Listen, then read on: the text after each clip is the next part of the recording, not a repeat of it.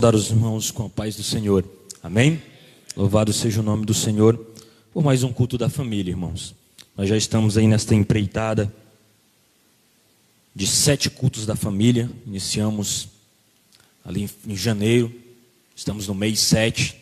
Sete mensagens já pregadas a respeito do, do fruto do Espírito. E nós queremos crer que nós não estamos pregando uma palavra de homens, mas nós estamos pregando a palavra de Deus. E ao fazermos isso, nós temos convicção que de algum modo esta palavra ela não volta vazia. Ela transforma os corações. E o Senhor está no nosso meio e deseja transformar os nossos corações. Deseja que nós nos melhoremos cada vez mais para Ele. É por isso que Ele nos levanta para pregarmos a Sua palavra, para meditarmos na Sua palavra.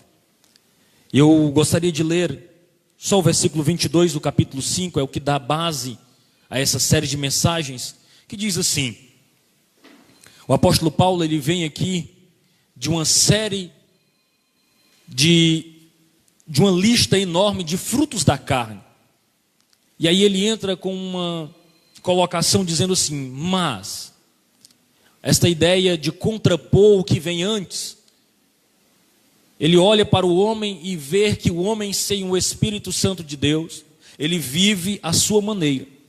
Ele vive pelos seus próprios métodos. Ele vive encharcado, inundado de coisas que não agradam ao Senhor. O homem que não tem um coração dominado pelo Espírito Santo de Deus, ele vive na prática da mentira, do adultério, da prostituição, fazendo tudo aquilo que desagrada ao Senhor. Porque este homem passa a viver pelos seus próprios meios. Mas agora o apóstolo Paulo diz assim: Mas. Aqui ele estava falando de uma outra pessoa. Ele estava falando de alguém que deu lugar ao Espírito Santo de Deus. E uma vez que nós damos, demos lugar ao Espírito Santo de Deus, o que que acontece? Há um fruto que nasce em nossos corações. E aí Paulo pega e diz em 5:22, mas o fruto do espírito é amor, alegria, paz, longanimidade, benignidade, bondade, fidelidade, mansidão e domínio próprio. Ele estava dizendo que a pessoa que vive dominada pelo Espírito Santo de Deus, ela não vive mais para ela mesma. Ela vive agora para o Senhor, guiada pelo Senhor. E eu gosto muito de pensar a respeito disso, porque o meu principal compromisso, eu tenho me esmerado nisso, e deve ser o compromisso de todo aquele que prega a palavra de Deus, é não deixar o povo pecar em paz. Eu achei fascinante quando eu ouvi essa frase dita pelo pastor Leandro Peixoto, pastor da Igreja Batista, segunda Igreja Batista de Goiânia. E ele dizia com ênfase que o maior papel do pregador, do pastor, é não deixar o povo pecar em paz. E eu olhei aquilo e fiquei pensando, meu Deus, que tarefa dura. Porque de algum modo, nós que ministramos, e aí nós, eu, eu, pego desde a escola bíblica dominical até quem ocupa o púlpito no domingo, está ensinando verdades eternas e ensinando o povo a se desviar daquilo que a nossa carne deseja, que é o pecado. Desse modo, nós agimos como denunciadores de pecados, inclusive dos nossos, porque a palavra de Deus, que é viva e eficaz, como diz Hebreus, ela penetra até a divisão da alma e do espírito, juntas e medulas, e é apta para discernir pensamentos e intenções do coração. Esta palavra é a palavra que transforma a vida do homem. Ela mexe comigo, com você. Ela corta aí e corta aqui. E ela fala de modo profundo que o desejo do coração do Senhor é que nós não vivamos para nós mesmos. Desse modo, nós temos aprendido durante sete meses sobre o fruto que o Espírito Santo tem e quer, deseja frutificar em nossos corações. E eu quero fazer uma rápida revisão do que nós já vimos até aqui, dizendo-lhes que nós vimos três primeiros frutos. Os três primeiros gomos. Eu gosto, eu não gosto da expressão no plural, eu prefiro o fruto do Espírito. Aí eu penso numa laranja que tem seus gomos. E um desses gomos é o amor, a alegria e a paz. Esses gomos, eles falam sobre relacionamentos intrapessoal, é eu comigo mesmo. É como eu enxergo o amor de Deus, é como eu olho para mim mesmo com amor, é como eu sinto alegria, é como o meu espírito está em paz. E os três próximos frutos: longanimidade, alguém que é tardio em irar-se, bondade, alguém que é generoso, que é bom, benignidade, alguém que não é truculento, áspero. Esses frutos falam do meu relacionamento com as pessoas que estão à minha volta. De algum modo, esses três frutos que nós estamos estudando, eles mostram para quem está ao nosso redor o quanto eu e você estamos sob o controle do Espírito Santo de Deus. De algum modo, esses frutos, esses gomos do fruto do Espírito na nossa vida demonstram para o nosso vizinho, para o nosso colega de trabalho, para a nossa família, para a nossa esposa, para o nosso esposo, o quanto nós somos dominados pelo Espírito Santo de Deus. O quanto que o Espírito de Deus tem lugar em nossos corações. Esses frutos, esses gomos, regem as nossas relações interpessoais. Eu com o meu próximo. Louvado seja o nome do Senhor. E é importante a gente dizer isso. Porque esse fruto, irmãos, ele não é evidenciado num culto de poder. Não é quando você fala em mistério com Deus. Não é quando você e nós somos pentecostais, esbravejamos em línguas estranhas. A evidência desse fruto, ela é mostrada quando você não está dentro dessas quatro paredes. É nas suas relações, aonde você deve ser luz e sal para esta terra. É o nosso maior desafio, porque é quando ninguém está olhando. É quando não tem um outro cristão juntamente conosco, que às vezes nós externamos o velho homem com tanta ênfase. É quando nós colocamos para fora aquilo que deveria estar na cruz, crucificado e lançado aos pés de Jesus. É quando nós agimos segundo a velha natureza. E é aí que muitas vezes nós nos perdemos, porque por mais que não tenha um cristão de um lado, por mais que o seu líder de jovens não esteja perto, por mais que o seu líder de senhoras não esteja perto, por mais que o seu professor de escola dominical, por mais que o seu pastor não esteja olhando, há um Deus que vê todas as coisas. E é importante que eu lhe diga isso porque o escritor aos Hebreus, após falar sobre a palavra viva e eficaz, no versículo 13, ele diz: Todas as coisas estão nuas e patentes aos olhos daquele com quem haveremos de prestar conta. Hebreus 4 e 13. Há contas a prestar, Deus nos vê, Deus olha para cada um de nós, louvado seja o nome do Senhor. É por isso que o apóstolo Paulo, prosseguindo neste capítulo, ele desafia você e eu, dizendo o seguinte: se vivemos no Espírito, andemos também no Espírito. Ele quer dizer que agora nós somos templo, nós somos casa do Espírito Santo de Deus. E se nós vivemos no Espírito, o nosso caminhar deve ser o caminhar de alguém que tem o domínio do Espírito Santo de Deus sobre a sua vida. Estar cheio do Espírito Santo. Não é para os dias atrás, irmãos, é para os nossos dias. Há um derramamento eminente do poder de Deus para os nossos dias. É para aqueles que têm sede. É para aqueles que estão inconformados com o modo que a igreja, que a sua própria vida está. Avivamentos, irmãos, eles surgem quando pessoas se tornam indignadas com a situação espiritual que estão vivendo. E eu oro a Deus para que você se indigne para que você fique indignado, para que você olhe para a sua, sua situação e diga: Meu Deus, eu queria mais de ti e menos de mim. Eu queria mais do teu espírito. Como eu gostaria de ser totalmente controlado e guiado por ti. Louvado seja o nome do Senhor. Vive e ande. Louvado seja o nome do Senhor. Esses dois gomos, bondade e benignidade, eles têm uma proximidade muito grande. Por isso nós trataremos deles juntos nesse estudo desta noite. E se eu lhe disser, irmãos, que o egoísmo é a marca da nossa geração. A nossa geração é uma geração egoísta. É uma geração que diz: ah, mas se eu estou feliz, o outro aqui se exploda. A ideia de sucesso nos nossos dias só faz sentido se nós construirmos a nossa estrutura de sucesso sobre os escombros sobre a derrota do outro. E é importante que nós entendamos isso, porque quando nós pensamos como igreja de Deus, o nosso próximo e o nosso semelhante, ele não é o nosso alvo de competição. Ele não é alguém para ser explorado, escravizado por nós, mas é alguém para ser amado, abençoado e servido. E nós só vamos conseguir fazer isso se nós enxergarmos a bondade de Deus. O padrão não pode ser a minha e a sua bondade. Nós, por nós mesmos, Não conseguimos fazer isso. Toda e qualquer bondade, toda e qualquer benignidade, ela vem do Senhor. É Ele o padrão. O homem por si só, ele destrói o outro. Benignidade, ele surge aqui neste conceito, dizendo o seguinte: é exatamente o contrário de malignidade. E você sabe o que é ser maligno? Você entende o que é uma ação de alguém que é cruel, maligno por natureza? Nós falamos muito sobre as obras do inimigo de Deus, que tenta nos destruir, tenta nos massacrar. Nós entendemos sobre malignidade.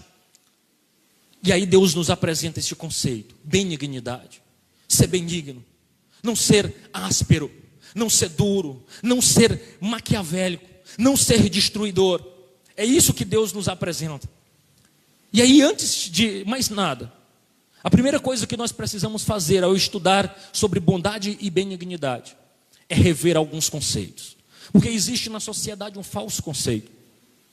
Se você perguntar, e você vai ouvir expressões do tipo: a ah, fulano é tão bom, o homem bom, olha, essa mulher é tão boa, meu filho é tão bom.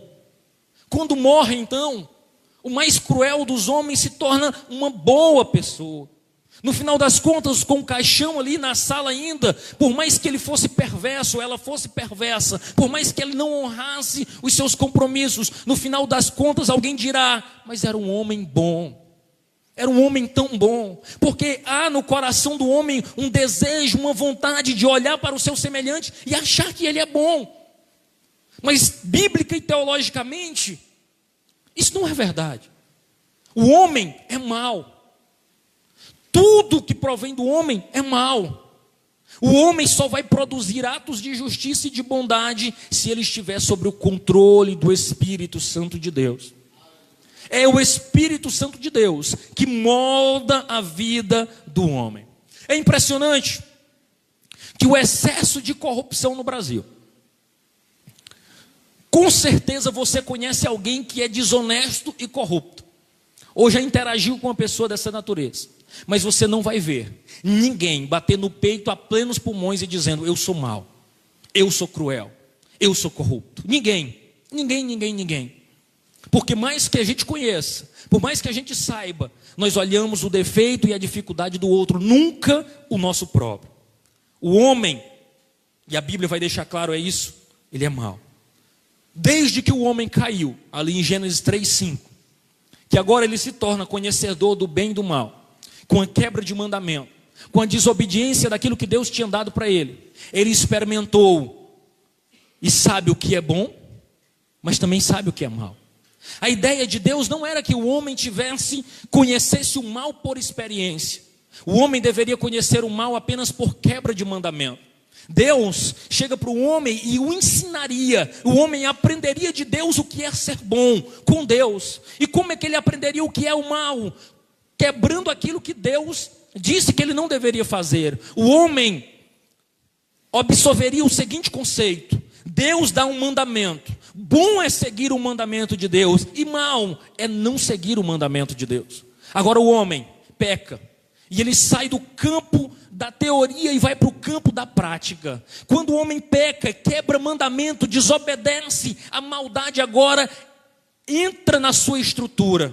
O mal agora passa a fazer parte dele e as suas ações o seu modo de agir, o seu modo de pensar é um modo destrutivo, é um modo inclinado para as obras da carne, é um modo inclinado para desobedecer tudo aquilo que Deus planejou para ele. De modo que tudo que você e eu temos ideia de bondade está muito distante daquilo que Deus planejou como bondade. O que é que nós precisamos entender então? Que Deus é bom que Ele é o nosso referencial de bondade, nunca o homem, por mais honesto, por mais íntegro, por mais correto que um homem seja, ele ainda não tem o conceito real de bondade. Esse conceito real só é possível em Deus. Deus é bom, os seus atos são atos de justiça, tudo que ele faz é bom. Louvado seja o nome do Senhor. E é importante que a gente entenda que se Deus é bom e ele age de segundo a sua natureza, é imprescindível que nós olhemos o que diz Salmos 34, 10. Os filhos dos leões necessitam e sofrem fome, mas aquele que busca o Senhor, bem nenhum lhe faltará. Da onde é que vem o bem? É do Senhor. Salmos 84, 11: Porque o Senhor é o sol e escudo, o Senhor dará graça e glória, não retirará bem algum aos que andam na retidão. Da onde que vem o bem? Ele vem do Senhor. Se você olhar no Antigo Testamento, você vai perceber que Deus era o bem supremo daquele povo, de modo que Salmo 136, 11 vai dizer: Louvai o Senhor, por quê? Porque Ele é bom, porque a sua benignidade dura para sempre. É imprescindível que nós entendamos e louvamos ao Senhor na sua bondade. Ele é a nossa referência. Nós devemos reconhecer que não há bondade nenhuma fora de Deus. Louvado seja o nome do Senhor. Se nós não olharmos, não percebermos isso, nós vamos olhar para o outro ser humano com expectativa. Não é raro, irmãos, nas nossas relações, nós olharmos para alguma situação e dizer: Eu não acredito que essa pessoa fez isso comigo. Eu não acredito que ele me enganou. Eu não acredito que ela me traiu. Eu não acredito que tantos anos de amizades foram jogados fora. Eu não acredito que tantos anos de união foram jogados na lata do lixo. Eu não creio, eu não acredito. É comum essas expressões. É comum a decepção com o outro, sim ou não? Sim. Mas é evidente, irmãos, todo ser humano tem potencial para fazer o mal, tem potencial para enganar, trair e mentir. Todo. Sabe quem não tem e quem não faz isso? O nosso Deus. Ele deve ser o nosso referencial. Ele deve ser o nosso o alvo do nosso coração. O homem é mau. Nada de bom pode vir de um coração mau. É por isso, irmãos, que mesmo um cristão vindo domingo após domingo, frequentando as atividades, ainda assim, ele tem potencial para ser cruel e mal com sua família, com seus ambientes de trabalho, na sua escola. Se ele não tiver o coração totalmente dominado pelo Espírito Santo de Deus, ele vai praticar atos que nos deixariam boquiabertos. Mas ainda lhe digo mais: se não for o Evangelho e o Espírito Santo de Deus na tua vida, você ficaria impressionado com o que você é capaz de fazer.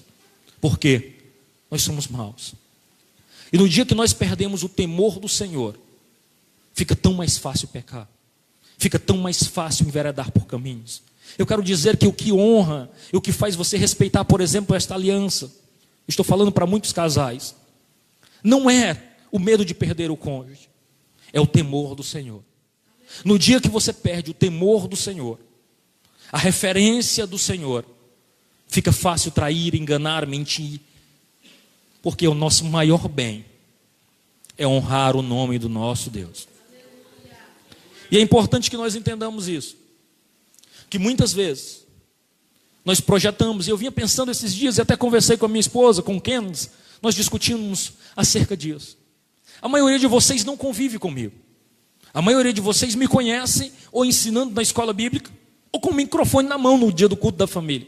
Poucos de vocês trocaram algumas palavras mais íntimas comigo, mas vocês têm uma ideia a meu respeito. Você faz uma projeção acerca de quem é o Adonias. Se você passasse uma semana comigo, muito provavelmente a sua projeção de quem eu sou, com a realidade do homem falho que eu sou, se chocaria e você ficaria ah, talvez angustiado e triste. E é exatamente isso que acontece quando nós nos decepcionamos. Nós projetamos a respeito de alguém algo muito maior do que ele é. Por quê? É ser humano, é falho, é pecador. Isso acontece dentro do casamento. É impressionante que com o passar do tempo no casamento, não piora, melhora. Por quê? Você olha o outro, não mais como alguém perfeito, incapaz de errar, mas como um pecador que erra, que é falho, que muitas vezes não cumpre o que diz, que muitas vezes ofende e é ofendido também no processo. Nós estamos, a, a irmã Kelly começou a ler um livro muito fascinante através de um curso que ela fez, quando pecadores dizem sim. São pecadores que disseram sim uns aos outros. E quando nós caminhamos com Deus, menos nós nos decepcionamos com as pessoas. Quando mais nós andamos com Deus, menos nós nos decepcionamos com aquele que está ao nosso lado, com aquele que acompanha, que é nosso amigo, que é o nosso cônjuge. Sabe por quê? Porque nós olhamos para ele não como alguém perfeito, porque perfeito há um só, o nosso Deus mas alguém que está errando e tentando se melhorar dia após dia. E juntos nós vamos caminhando como povo de Deus, ombreados rumo às mansões celestiais, de modo a agradar o nosso Senhor e Salvador. O que eu quero lhe dizer é que o ser humano, eu e você, somos falhos, mas à medida que nós olhamos para o padrão eterno que é o Senhor e deixamos Ele trabalhar na nossa vida, nós vamos sendo moldados por Ele. Passamos a errar menos, e passamos a ser mais compassivos com o erro do outro, sermos mais misericordiosos com aqueles que erram, sabendo que ele é ser humano e que precisa, assim como você e eu, da misericórdia do nosso Salvador.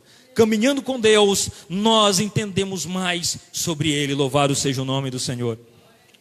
Ninguém é bom senão o Senhor. Mas há algo interessante que eu ainda quero refletir com você. A minha situação e a sua é uma situação complicada, porque nós somos filhos de Deus, nós somos resgatados da nossa maneira de viver pecaminosa, nós aceitamos Cristo, nós fomos lavados no seu sangue, mas ainda assim, nós não fomos tirados do campo de batalha, nós estamos cercados de pessoas más, e a maldade dessas pessoas muitas vezes nos atinge, de modo que nós somos caluniados, que muitas vezes nós somos perseguidos, que pessoas que não deveriam nos perseguir muitas vezes se levantam contra nós com ferocidade. De modo que nós olhamos e diz: "Meu Deus, eu tenho um Deus grande e ainda padeço essas dificuldades e essas lutas. Eu tenho um Deus grande e ainda assim eu sou atingido pela maldade do mundo. Eu sou teu filho, Senhor. Quantos já fizeram esta oração? Senhor, eu sou teu filho, Senhor. Por que, que eu estou sendo tão perseguido e tão massacrado? Que nós precisamos entender, irmãos, que embora filhos de Deus, nós não deixamos o campo de batalha. Nós estamos ainda batalhando contra nós mesmos, a nossa maneira de viver e contra o inimigo do Senhor. Enquanto nós estivermos aqui, o nosso bem maior é o nosso Deus. Nós seremos perseguidos, nós seremos atacados, nós seremos caluniados, mas o nosso bem maior é o nosso Deus. Louvado seja o nome do Senhor. Se nós depositarmos a nossa esperança em coisas terrenas, em pessoas, nós falharemos. Mas se o nosso bem maior, se o nosso coração, se o nosso tesouro estiver bem escondido, escondido na bondade e na benignidade de Deus, então seremos vencedores. Então Ele nos sustentará pela Sua graça e pela Sua misericórdia. Louvado seja o nome do Senhor. Quantos de nós ainda não fizeram perguntas mais profundas? Do tipo: se Deus é bom, por que eu estou sofrendo? Se Deus é bom, por que morre a criancinha? Se Deus é bom, porque existe doença e fome? Muitos especialmente aqueles que não creem em Deus, que se aderiram ao ateísmo, lutam com essas perguntas. E às vezes nós ignoramos e pensamos que o homem, que eu e você, não merecemos sofrer aquilo que sofremos. Às vezes nós achamos que somos especiais. Mas o grande fato é que Romanos 3, 23 vai olhar para mim, para você, Deus vai olhar do alto céu, abaixo a terra e diz: Todos pecaram e destituídos foram da glória de Deus. Todos pecaram, todos viraram as costas para o Senhor. E é importante que nós entendamos isso. E eu quero ilustrar isso lendo um texto de Jeremias. Em rápidas palavras, Jeremias 32, 17 e 18, acontece um fato muito marcante. Toda a cidade está cercada.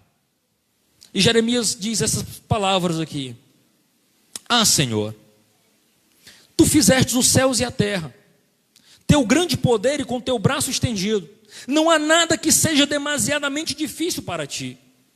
Tu usas de benignidade com milhares e retribui a maldade dos pais nos seus filhos. Tu é grande, poderoso Deus, é o Senhor dos exércitos. Jeremias inicia falando da grandiosidade de Deus enxergando que ele serve um Deus grande. Mas aí ele continua dizendo: Senhor, tu tiraste o teu povo da terra do Egito, com sinais, com maravilhas, com mão forte. Até tu, tu prometeste uma terra que mana leite e mel. Eu estou saltando alguns versículos, 32 a partir do 21. Eles entraram na terra, eles possuíram a terra, mas, mas, mas, não obedeceram à tua voz, nem andaram na tua lei. Jeremias reconhece o mal que o povo tinha feito contra o Senhor.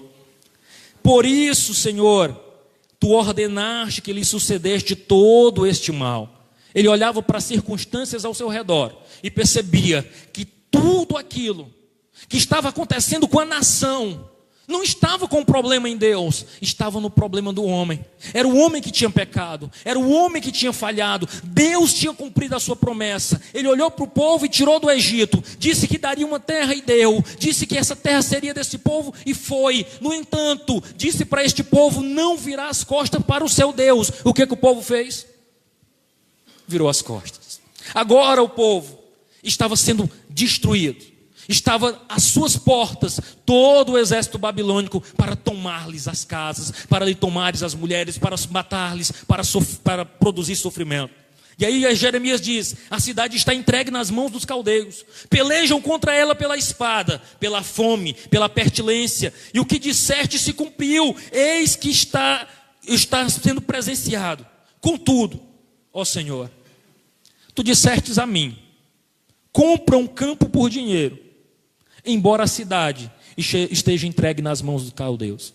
Jeremias agora estava questionando Deus, dizendo: Deus, é verdade que o povo errou, e o que eles estão passando, o que nós estamos passando, é fruto do nosso pecado. Mas o Senhor me visitou e disse: compra um campo por dinheiro. É mais ou menos assim. Alguém, alguns desses países que estão vivendo em guerra e todo mundo está fugindo, talvez eu vou ilustrar para você entender. Pense na Venezuela. Imagine você um venezuelano sofrendo horrores ali, fome, dificuldades, e você recebe a visitação do Senhor dizendo assim: pega teus recursos e compra uma terra no centro da cidade. Aí você vai e compra. E agora vai orar ao Senhor dizendo: Deus, aqui está pegando fogo, aqui não tem nada. E tu pegou e me disse: compra um campo, como é que pode? Aí Deus responde. Deus diz que vai mudar aquele cenário.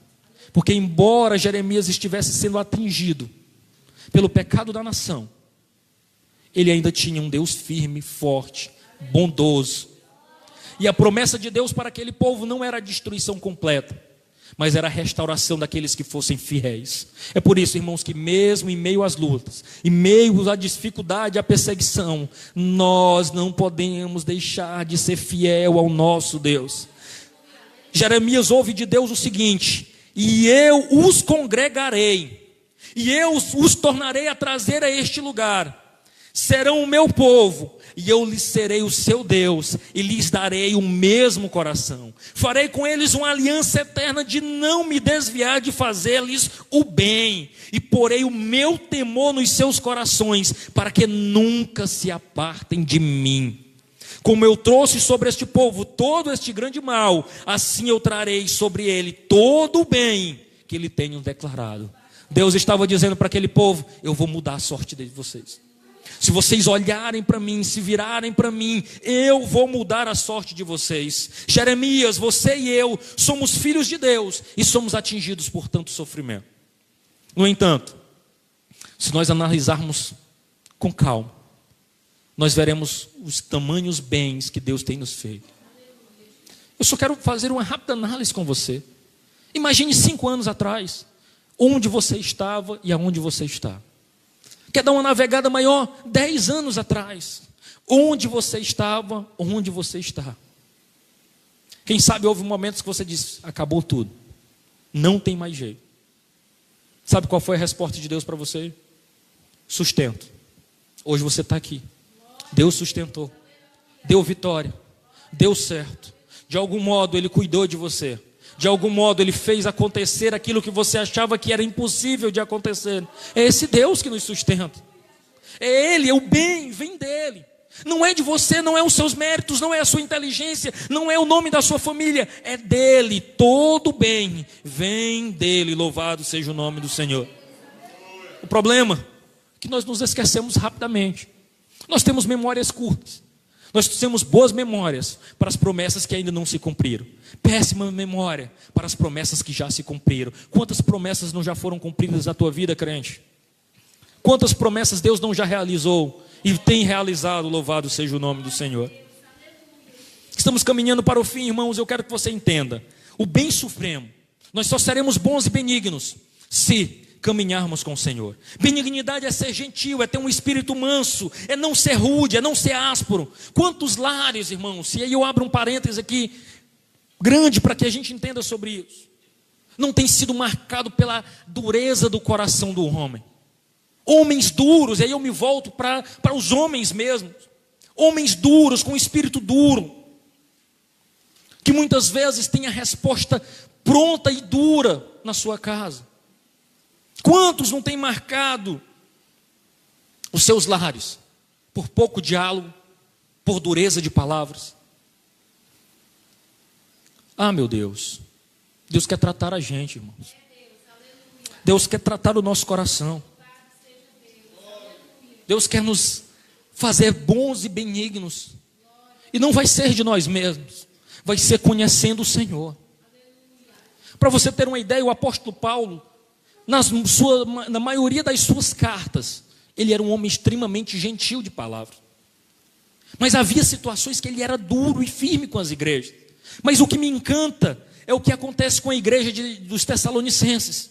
Quando ele escreve aos Tessalonicenses, ele diz assim: E não buscando glória de homens, no capítulo 2, versículo 6, nem de vós, nem de outros, ainda que podíamos, como apóstolo de Cristo, servos pesados, Antes fomos brandos. Em outra versão diz carinhosos. E aí ele exemplifica dizendo como uma ama que cria seus filhos.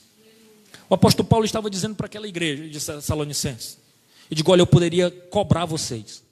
Eu poderia exigir de vocês, dar-lhes mandamento, exigir respeito, sustento e honra. No entanto, eu decidi agir de outro modo. Eu decidi ser com vocês carinhoso, brando, como quem tem um coração de uma mãe que amamenta e cria seus filhos com amor. Louvado seja o nome do Senhor. A realidade, irmãos, é que nós precisamos aprender com Paulo. Nós, homens especialmente, a sermos carinhosos, dóceis, a expressão aqui é dóceis Lares têm sido marcados por dureza, irmãos, por respostas grosseiras. É imprescindível, eu estava ouvindo ao preparar esse sermão um pastor que eu tenho um grande respeito, que é o pastor Armando Bispo, da Igreja Batista Central de Fortaleza. E ele usa uma ilustração para dizer o seguinte: nós, homens, precisamos ser menos touros e mais borboletas. No momento eu não entendi e fui verificar o que, que ele estava dizendo. Ele ilustrou dizendo: se você pegar um touro daqueles fortes, amarrar uma pedra de 10 quilos no pescoço daquele touro, sabe o que, que vai acontecer? Nada. Ele vai passear no cercado como se não tivesse nada no seu pescoço. Agora, se você pegar uma borboleta, prender no pescocinho dela ali uma pedra de 10 gramas, sabe o que, que vai acontecer? Ela não vai sair do lugar. Ela está arrebentada com aquele peso. Aquilo é mais do que ela pode suportar. E o fato é que nós precisamos, como homens, sermos mais dóceis. Porque muitas vezes, quem sabe, chega a esposa e diz: Marido, estou magoado. Essas suas palavras foram duras. Você me feriu. A resposta: besteira, mulher, besteira. Besteira. Tu está com sentimentalismo. Eu não disse nada. É, uma pedra de 10 quilos para um touro não representa nada. Mas para uma borboleta, é destruição de sentimentos. Você sabia que muitos lares têm sido destruídos no poder da língua? Homens que, em vez de pastorear os seus lares, têm sido negligentes neste cuidado, irmãos. Porque têm preferido honrar os seus nomes, têm preferido manter a posição de forte de durão, a agir com docilidade, estimular a obediência em amor.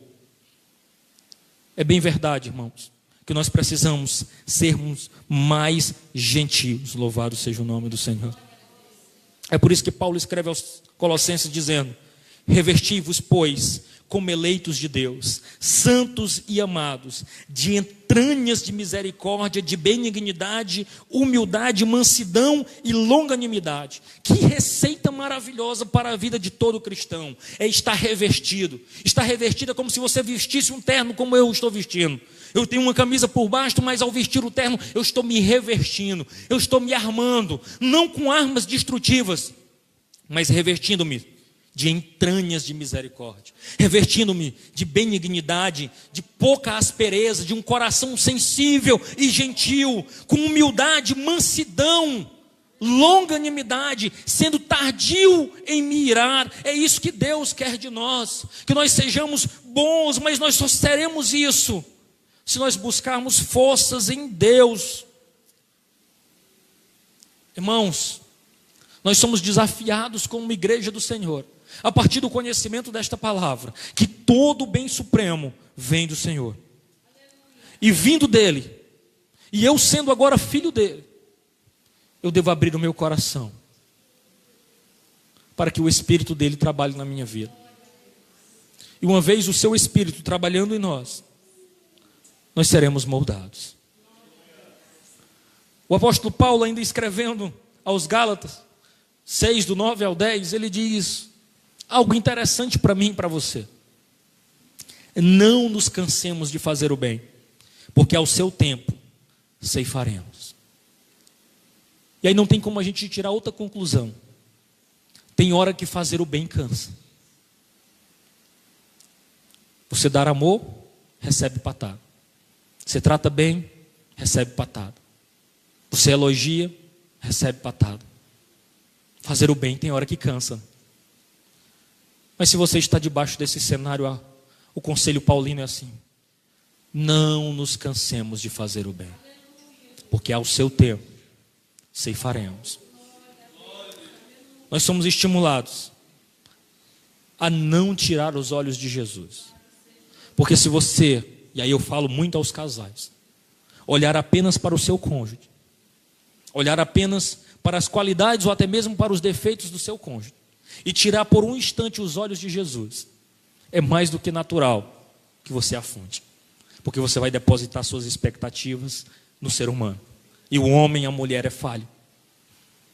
Mas se você estiver olhando com Jesus, olhando para Jesus, você não vai se cansar de fazer o bem, vai continuar, independente das ações do outro, sendo leal, fiel, companheiro, companheira e o nome do Senhor será glorificado numa grande ceifa, porque ao seu tempo, no tempo oportuno, no tempo ideal, nós ceifaremos para o nome do nosso, do nosso Deus ser glorificado.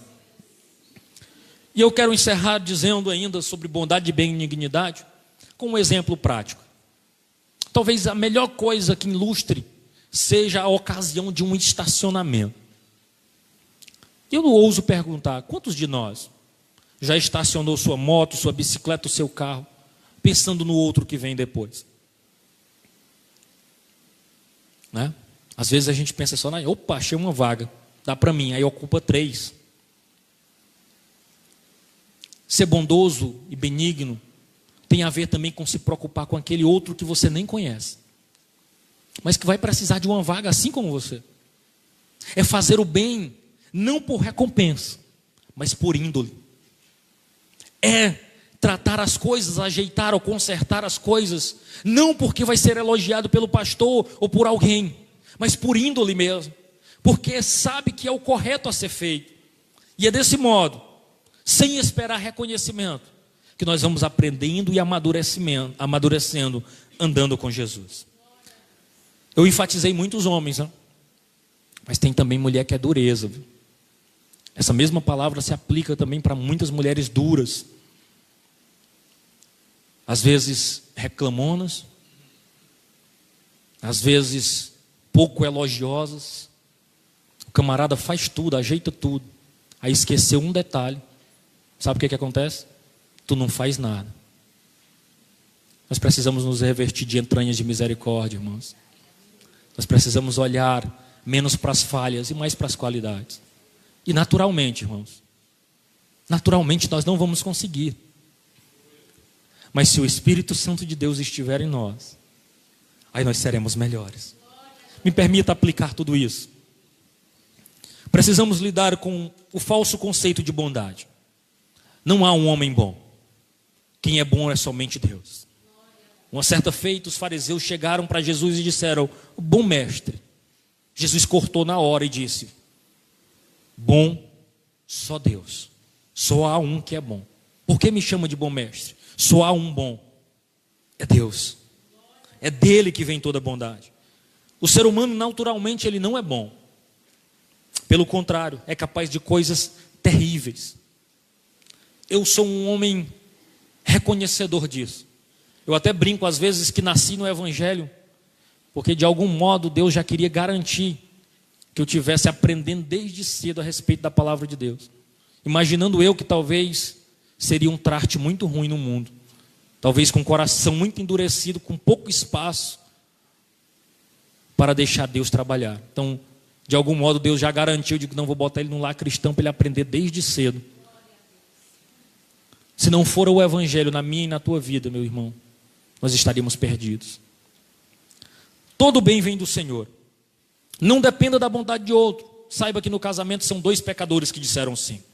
À medida que caminhamos com Deus, nós nos decepcionamos menos com as pessoas. Quando nossos olhos estão em Cristo, somos mais compassivos e menos juízes. Nós, embora salvos, ainda estamos vivendo o horror e a maldade do mundo que nos cerca. Precisamos nos relacionar com Deus e com seu Espírito. Só assim nós seremos bons e benignos. E eu quero encerrar ilustrando algo muito interessante. A Bíblia Sagrada registra apenas um homem como sendo um homem bom. Esta palavra é descrita apenas para um homem muito pouco conhecido, chamado de Barnabé. Se você quiser comprovar isso, veja Atos 11, 24. Apenas Barnabé é trazido e tratado como um homem bom. E você não vai descobrir a bondade de Barnabé nesse texto, mas analisando a vida dele como um todo. Era um homem simples, sem muito destaque, mas ele investiu tempo, os seus talentos em duas pessoas. Ele foi atrás do apóstolo Paulo, quando este estava em Tarsis, já esquecido pela igreja. Trouxe Paulo, orientou Paulo, cuidou de Paulo, emprestou sua amizade a Paulo, e ajudou Paulo a ser talvez o maior missionário do Novo Testamento. Esse mesmo Barnabé, quando Paulo olhou para João Marco e disse: Não vai com a gente. Barnabé disse: Pois pronto, pois eu vou com João Marcos, você segue com Silas, tudo bem. Ficou com João Marcos, tratou João Marcos, cuidou de João Marcos, de modo que em 2 Timóteo, as últimas palavras de Paulo, Paulo diz assim: e manda trazer João Marcos, porque ele me é muito útil ao ministério. Olha a diferença. Um homem que em algum momento disse eu não, eu não ando com esse camarada. Porque João Marcos tinha voltado da primeira viagem missionária no meio. Ele disse, com ele eu não vou. Agora as suas últimas palavras são, traz João Marcos. Esse mesmo Marcos que escreveu o evangelho de Marcos que nós temos nas nossas mãos. Um homem útil. Esse Barnabé, um bom homem, investiu em Paulo, investiu em João Marcos e investiu vendendo seus próprios recursos financeiros para cuidar dos pobres da Judéia. Um bom homem, segundo a palavra de Deus. A nossa maior demonstração de bondade e benignidade é investindo os nossos dons e talentos no reino de Deus, em pessoas, para o crescimento da obra do Senhor. Que Deus nos abençoe. Eu queria que você curvasse a sua cabeça por bondade. Nós vamos falar com Deus. Senhor, a tua palavra é esta, Senhor.